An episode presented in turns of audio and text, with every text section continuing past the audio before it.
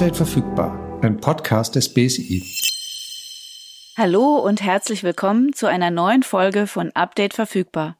Mein Name ist Ute Lange. Mein Name ist Michael Münz und auch von mir ein herzliches Willkommen zur neuen Folge.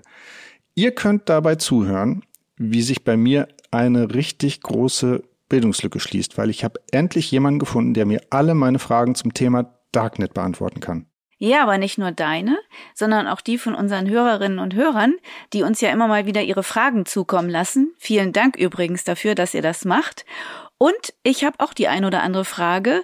Ich hoffe, ich komme bei deinen vielen Fragen dann auch irgendwie noch dazwischen heute. Ich will mal nicht so sein. Ich meine, wir arbeiten jetzt schon lange gut zusammen. Da darf ich dir auch mal die eine oder andere Frage erlauben, denke ich mal. Aber mal im Ernst. Ähm, Du hast also auch viele Fragen zum Thema Darknet, ja? Ja, auch eine ganze Menge, weil gefühlt lese ich nahezu täglich darüber, oft über die Straftaten, die offensichtlich da ihr Zuhause gefunden haben, aber auch unsere Gäste erwähnen es ja immer mal wieder. Ich erinnere mich vor allen Dingen an, das war glaube ich die vorletzte Folge mit Carsten Maywirth vom BKA, der uns einen richtig guten Einblick gegeben hat, vor allen Dingen, was dann äh, polizeilich ermittelt wird in diesem Bereich.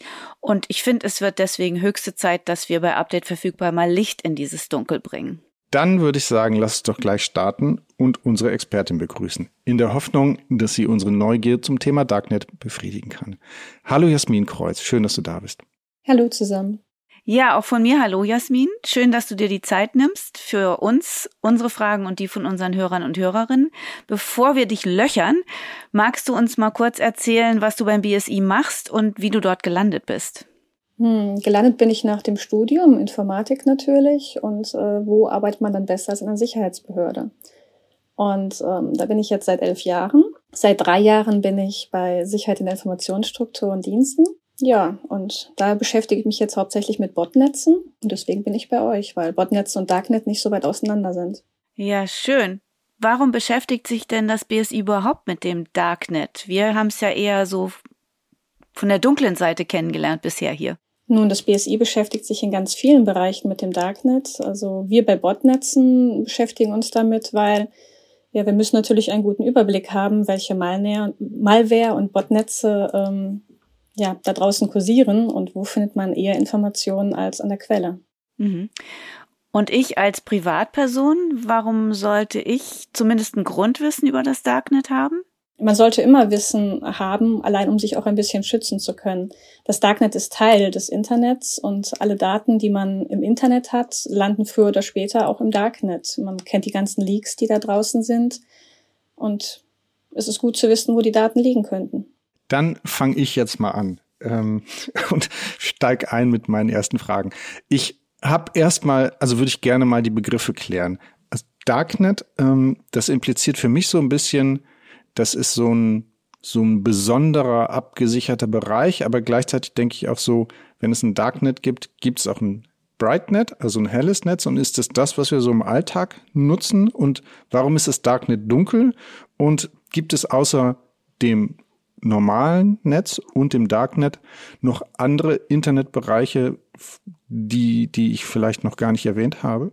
Mm, ja, also das, was äh, wir alle so als Internet kennen, ist eigentlich, wenn wir jetzt bei den Begrifflichkeiten bleiben, das Clear Web.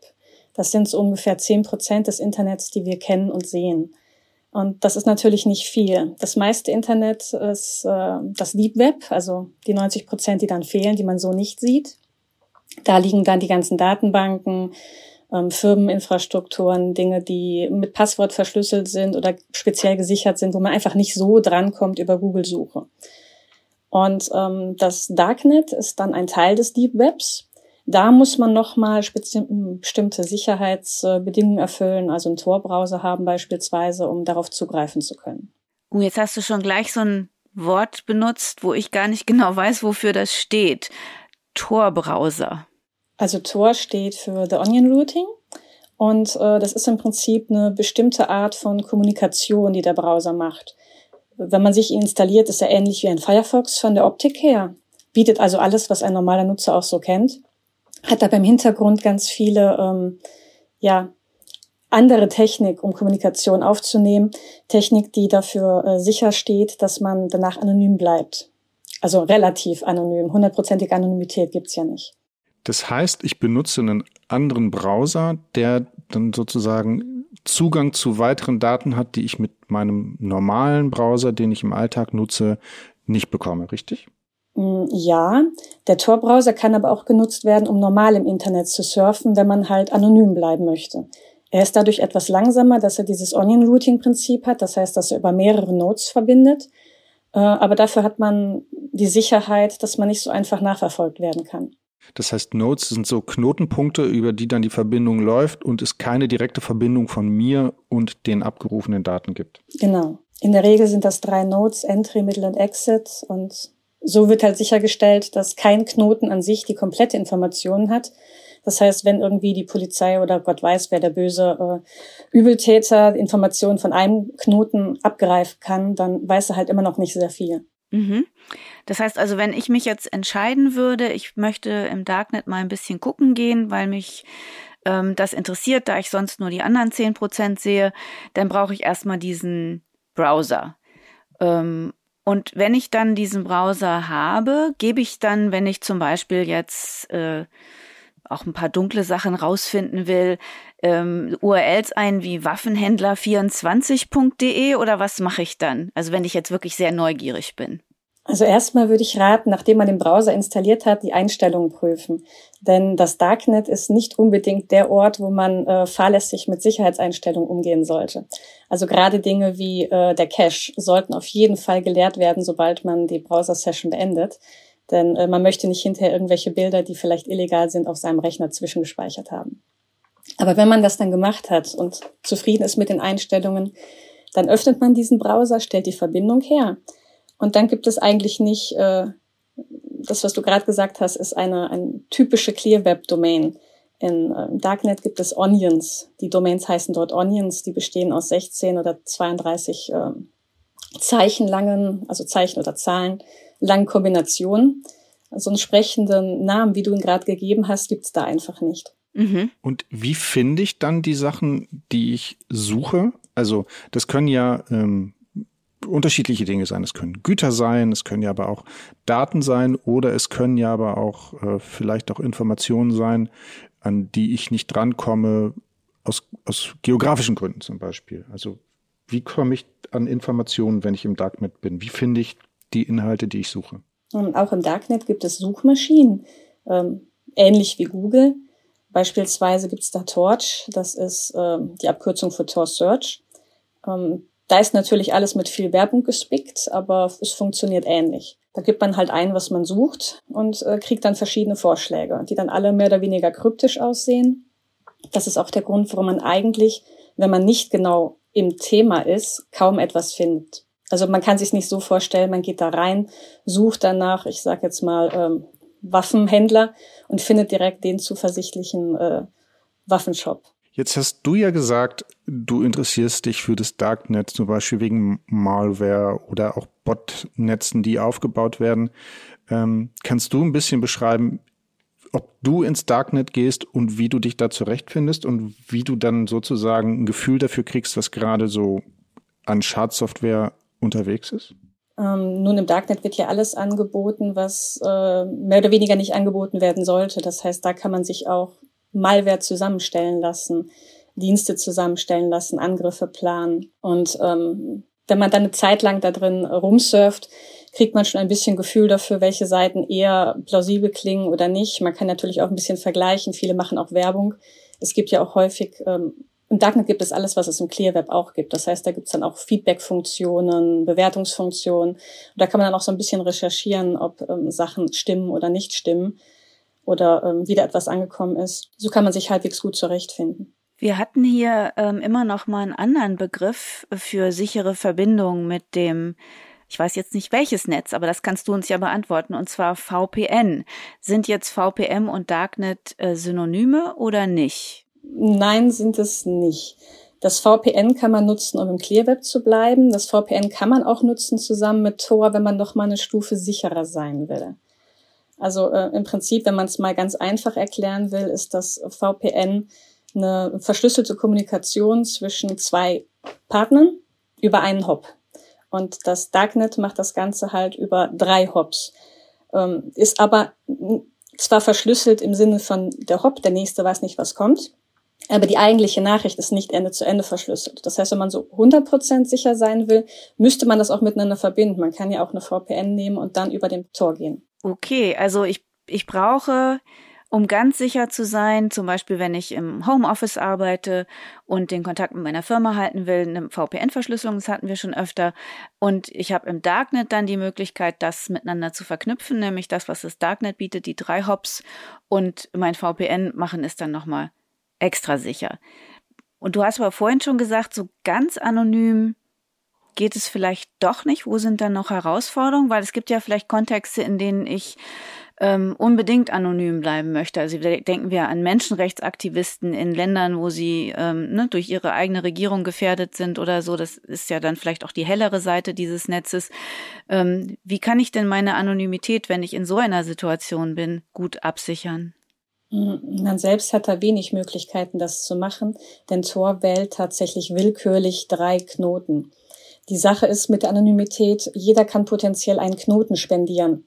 Das heißt, auch ich könnte mir hier einen Server hinstellen und könnte sagen, das ist jetzt demnächst ein Torknoten, der gewählt werden kann. Das heißt, man ist natürlich nicht sicher, ob der Torknoten, über den man jetzt sich einwählt, tatsächlich ähm, ein Freier ist, der alles nur gute Dinge im Hinterkopf hat, oder ob da vielleicht doch irgendwer hintersteckt, sei es jetzt ähm, die Polizei, weil ähm, man in einem verfolgten Staat ist, oder sei es vielleicht sogar irgendwie äh, jemand, der Malware macht oder an die Daten herkommen will. Also da gibt's halt viele Möglichkeiten. Deswegen sage ich, so ganz anonym ist man da auch nicht und ganz sicher auch nicht. Und abgesehen von ähm, der Anonymität und der Sicherheit gibt es natürlich noch andere Risiken. Ich meine, im äh, Darknet gibt es alles das, was es im Clear Web auch gibt hier diese äh, Drive-by-Exploits, äh, Man-in-the-Middle-Attacken, alles, was man an Angriffen kennt. Auch da sollte man nicht auf irgendwelche Links einfach draufklicken, um mal zu gucken, was dahinter ist.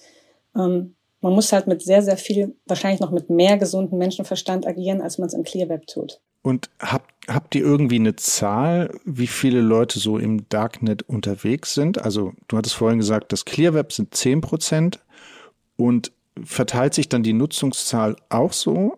Ähm, Gibt es da eine Unterscheidung, wie viele Menschen im Darknet unterwegs sind? Sind es mehr oder weniger als im Clear Web? Um einiges weniger, aber ich muss gestehen, richtige Zahlen habe ich nicht parat. Mhm. Okay, aber das ist ja ähm, schon mal ein guter Anhaltspunkt zu wissen, dass es nicht da irgendwie eine Party gibt, von der ich noch nichts gehört habe, wo alle anderen sind, außer mir. Das ist ja schon mal gut zu wissen. Tatsächlich ist es sogar extrem schwer im Darknet irgendwas zu finden, was ähm, nicht illegal ist. Also wenn man da beispielsweise mal Suchbegriffe eingibt, wie, keine Ahnung, Schmuck, Jewelry, sonst was, äh, man kriegt immer wieder die Seiten, die dann doch eher auf die dunkle Seite tendieren. Und ähm, kommen wir nochmal zu, zu deiner Arbeit zurück und das, was dann vielleicht aus dem Darknet ins Clear Web rüberspringt. Also dort kriegst du dann Hinweise darauf, dass es neue Malware gibt, die zum Beispiel Botnetze zusammenbaut. Also dort prahlen dann vielleicht auch Leute damit, dass sie Datenbanken gehackt haben. Und das sind so für dich dann die Anhaltspunkte, wo du weißt, das könnte dann eine potenzielle Gefahr werden für auch äh, Leute, die eigentlich nicht im Darknet sind. Korrekt, aber es geht in beide Richtungen. Es ist auch so, dass die meisten Leaks, die man im Öffentlichen sieht, dann irgendwann später äh, oder zeitgleich, weil sie haben natürlich durch die Veröffentlichung Verzögerungen, auch im Darknet auftauchen. Also Daten gehen eher von Clear Web ins Darknet als umgekehrt. Mhm. Das heißt also auch, selbst wenn ich noch nie im Darknet war und auch vielleicht nach dieser Folge gar nicht mehr die Neugier hätte, da reingehen zu wollen, ähm, könnten dort Daten von mir liegen, weil sie irgendwo anders geleakt wurden und dann dort praktisch zum Kauf angeboten werden? Oder was machen die mhm. Menschen im Darknet dann mit meinen Daten? Ja, die werden, also mit Daten wird ganz normal wie mit Gütern auch gehandelt. Es gibt ja diese schöne Seite äh, Have I Been Leaked? Äh, Have I Been Pawned heißt sie. Äh, und da kann man halt gucken, es gibt ja unzählig viele Leaks, weil mittlerweile unzählig viele Dienste im Internet sind. Und äh, mit den Daten kann man halt richtig gut Geld machen. Und das ist natürlich auch nichts Legales, da will man auch eine gewisse Sicherheit hinter haben, dass man nicht äh, die der Polizei verkauft. Und deswegen sind solche Datenverkaufsaktionen natürlich auch fast ausschließlich im Darknet. Und wenn du sagst verkauft, dann gibt man sich ja wahrscheinlich nicht das Geld über einen Online-Bezahldienst mit sechs Buchstaben oder mehr, sondern da gibt's dann andere ähm, Dienste, die man benutzt. Und da kann man sich auch sicher sein, dass man dann am Ende auch das Geld für die Ware bekommt? Wie funktioniert denn das dann da bei denen? Also da wird hauptsächlich mit Kryptowährung gehandelt, ähm, Bitcoins, Ethereum. Ähm, aber sicher sein, dass man die Ware kriegt, kann man sich eigentlich nicht. Wenn, wie das Darknet schon sagt und wie ich auch schon erwähnt habe, da sind eher die schwarzen Schafe unterwegs. Man muss also wirklich ganz, ganz sorgfältig sein, wenn man da irgendwas erwirbt. Diese Dienste haben natürlich auch keine Verkäuferschutz oder so etwas in der Art. Es kann also gut sein, man kauft was und das Geld ist einfach weg danach, passiert. Also das heißt, selbst äh, in der Gesellschaft, äh, die ich im Darknet finde, muss ich damit rechnen, dass ich dann auch wieder übers Ohr gehauen werde. Ähm, das heißt, all das, was du mir jetzt erklärst, führt bei mir dazu, dass ich denke, ach ja, ist ja ganz, ganz gut, dass ich jetzt weiß, dass ich da nicht rein will. Aber wenn ich nun trotzdem neugieriger sein sollte, was kann mir denn passieren? Reinkommen scheint ja einigermaßen okay. Wie komme ich denn da raus, beziehungsweise weiß ich, ob ich sicher da rauskomme, weil du sagtest vorhin schon, Cache löschen, weil vielleicht illegale Fotos dann auf meinem Rechner sind. Kannst du darauf nochmal eingehen? Was könnte mir denn da im schlimmsten Fall auch noch passieren, was ich nicht möchte? Es waren jetzt sogar zwei Fragen an sich. Zum einen, so schlimm ist das Darknet nicht. Das hat auch durchaus viele positive Aspekte, sind nur für uns in Deutschland halt äh, recht hintergründig. Aber natürlich für Leute, die an Informationen kommen wollen, freie Meinung äußern wollen, da ist das ähm, die absolut einzige Chance zu interagieren, wenn man nicht danach äh, durch seinen Staat im Gefängnis landen möchte. Insofern, es, es gibt wirklich viele gute Methoden oder viele gute Dinge, wofür man das Darknet nutzen kann, auch für Journalisten und Meinungsfreiheit. Ähm, die einzige Sache ist nur, weil man so anonym ist, wurde es sehr schnell von der dunklen Seite gekapert. Und ähm, da hat es, hatte ich am Anfang ja schon gesagt, Cache lö äh, löschen. Denn auch im Darknet gibt's viel Werbung. Und wenn man jetzt auf einer Seite ist, wo irgendwie Bildchen von nackten Kindern, ähm, also Pornografie, Kinderpornografie, ähm, gewesen sind, landen die halt auf dem Rechner. Und solche Bilder will man nicht haben, denn damit macht man sich, auch wenn man es eigentlich nicht absichtlich runtergeladen hat, ja trotzdem strafbar. Deswegen immer diese Sachen, Sicherheitskriterien vorher prüfen, dass man keine Daten zwischenspeichert. Natürlich der gesunde Menschenverstand, nicht auf irgendwelche Links draufklicken, die man kennt. Möglichst auch äh, nicht auf irgendwelche Webseiten draufklicken, die man nicht kennt, was natürlich extrem schwer ist, wenn man sich das erste Mal da tummelt und weil die Links einem auch so wenig sagen. Sie sind halt absolut überhaupt nicht sprechend und ob man da einen Link mit einer 3 oder einer 4 drin hat, da ist auch die, die Chance, sich zu verklicken und einen Link zu nehmen, der ähnlich klingt, sehr, sehr einfach. Deswegen sehr viel gesunder Menschenverstand und sehr viel Vorsicht. Mhm. Ja, aber du hast gerade die etwas hellere Seite angesprochen. Da würde ich gerne noch mal ähm, ein bisschen drauf eingehen, weil du gesagt hast, in Deutschland brauchen wir das ja nicht, weil wir kommen ja auch so an alle Informationen. Ist das vielleicht eine, äh, ich sag mal, Idee der Gründung des Darknets gewesen, diese gute Seite, oder wie ist es überhaupt dazu gekommen, sagen wir mal. Und dass man jede Technologie auf die eine oder die andere Seite anwenden kann, ist klar. Aber dieses Positive würde ich doch ganz gerne noch mal ein bisschen ausführlicher hören von dir. Ja, also tatsächlich ist äh, das Darknet äh, über das UNSNRL Naval Research Lab ausgesprochen äh, gegründet worden und es war tatsächlich dafür da, es sollte eine Technik sein, die halt Menschen in diesen Ländern, die Zensur sehr stark haben, hilft, das zu umgehen. Ich will nicht sagen, dass da nicht bestimmt auch irgendwelche Hintergedanken waren, von wegen die eigenen Agents irgendwie sichern und da die Kommunikation äh, schützen. Aber ähm, die Idee war halt wirklich, den Leuten die Möglichkeit zu geben, ohne irgendwie verfolgt zu werden, an Informationen heranzukommen. Und das hat es ja geschafft irgendwie aber ich nehme für mich mit, dass ich für meinen Alltag und auch mit den Informationsbedürfnissen, die ich habe, eigentlich im Darknet nichts zu suchen habe. Es gibt eigentlich keinen legalen oder auch rationalen Grund dafür, dass ich mir überlege, ich gucke mal danach, äh, ob ich da nicht noch irgendwie eine schöne Nachrichtenseite finde oder einen tollen Online-Shop für neue Schuhe oder Schallplatten. Ja, Nachrichtenseiten findet man da, aber da wir in Deutschland sind, findet man da dieselben Nachrichten, die man bei uns halt auch äh, im Clearweb findet. Insofern ähm, eigentlich tatsächlich hat man keinen, keinen Grund außer der Neugier, da mal reinzuschauen. Ich finde das sehr aufschlussreich. Also ich habe jetzt auch so ein bisschen die, die Schlussfolgerung wie Michael, das ist für mich als Privatperson und mit meinen Informations- und vielleicht auch Interessen äh, keinen Grund gibt, da reinzugehen. Ich weiß jetzt auch, warum ich es vielleicht lieber nicht tue, weil ich mich gar nicht gut genug auskennen würde, um diese ganzen Gefahren, die, die, du erwähnt hast, so zu umgehen, dass ich nicht hinterher vielleicht bei Carsten Maywert und seinem Team auf irgendeiner Liste lande und man mich weiter polizeilich ermittelt, weil ich unwissentlich was eingesammelt habe, was ich gar nicht haben wollte. Also deswegen aus meiner Sicht schon mal ganz herzlichen Dank, ähm, dass du dir heute die Zeit genommen hast und uns da so ein bisschen Licht in dieses Dunkel gegeben hast. Das waren auch einige der Fragen unserer Hörer und Hörerinnen, die hoffentlich hiermit dann beantwortet sind. Michael, hast du noch äh, ein weiteres Resümee der heutigen Folge? Also bei mir fügen sich diese ganzen Puzzleteile, die ich vorher hatte, jetzt echt ganz gut zusammen. Also äh, die Bestandteile des Internets, äh, dann wie ich bestimmte Bereiche besuchen kann, aber dann auch im Darknet ähm, so ein bisschen die, ich nenne es jetzt mal Nutzerführung, also wie man da an die Informationen kommt und gleichzeitig auch wissend, dass es für mich eigentlich keinen Grund gibt, dort hinein zu gehen.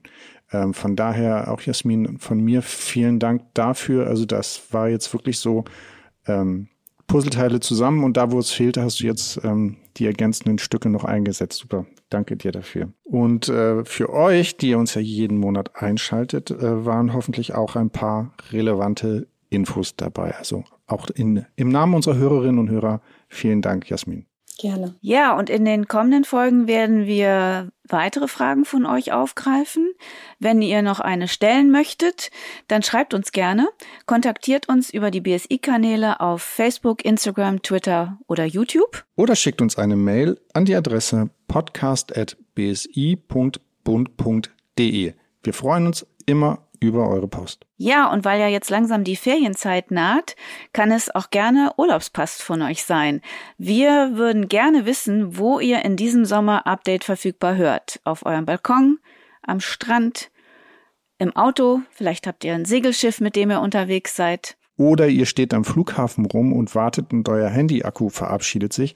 Da habe ich äh, letztens noch was erfahren, was ich ähm, hier noch gerne teilen möchte, nämlich es gibt ja an Flughäfen manchmal diese Ladestationen, wo so Kabel mit unterschiedlichen Anschlüssen rausgucken. Da sollte man sein Handy nicht dran anschließen, weil das Ding könnte im schlimmsten Fall nicht nur Strom liefern, sondern gleichzeitig auch Schadware auf das Handy laden oder eben auch äh, Daten abziehen, weil das Kabel eben für Strom- und Datenkommunikation dient. Ich hatte da eine Meldung des FBI gesehen, das davor warnt, diese Stationen an Flughäfen zu nutzen und werde das künftig auch nicht mehr tun. Wobei ich es natürlich vorher auch schon, schon mal gemacht habe. Aber naja, das ist so ein kleiner Urlaubstipp von mir an dieser Stelle. Ja, danke schön. Ich war kürzlich unterwegs und habe es tatsächlich genutzt. Ich überlege es mir, ob es noch mal so eine gute Idee ist. Ähm, wie man sonst seinen digitalen Urlaub absichern kann, wenn ihr denn jetzt kurz davor seid, Koffer zu packen, könnt ihr nachhören in unserer Folge 23. Da haben wir schon mal ausführlicher darüber gesprochen und auch über die vom BSI erstellte Checkliste IT-Sicherheit für Urlauber und Urlauberinnen. Die verlinken wir euch einfach nochmal in den Show Notes ich finde es immer noch verrückt, dass man vor dem Sommer jetzt auch Sonnesachen sagen muss und es nicht mehr reicht, Sonnenmilch und Mückenschutz einzupacken. Aber ja, ich glaube, das ist der digitale Alltag, in dem wir alle angekommen sind und für den wir euch dann auch sicher machen wollen. Wir wünschen euch einen schönen Start in den Sommer und hören uns nächsten Monat wieder. Bis dahin folgt oder liked uns auf euren Podcast-Plattformen, damit ihr auch im Urlaub nicht auf uns verzichten müsst. Macht's gut und bis bald. Ja, tschüss und genießt die Sonne.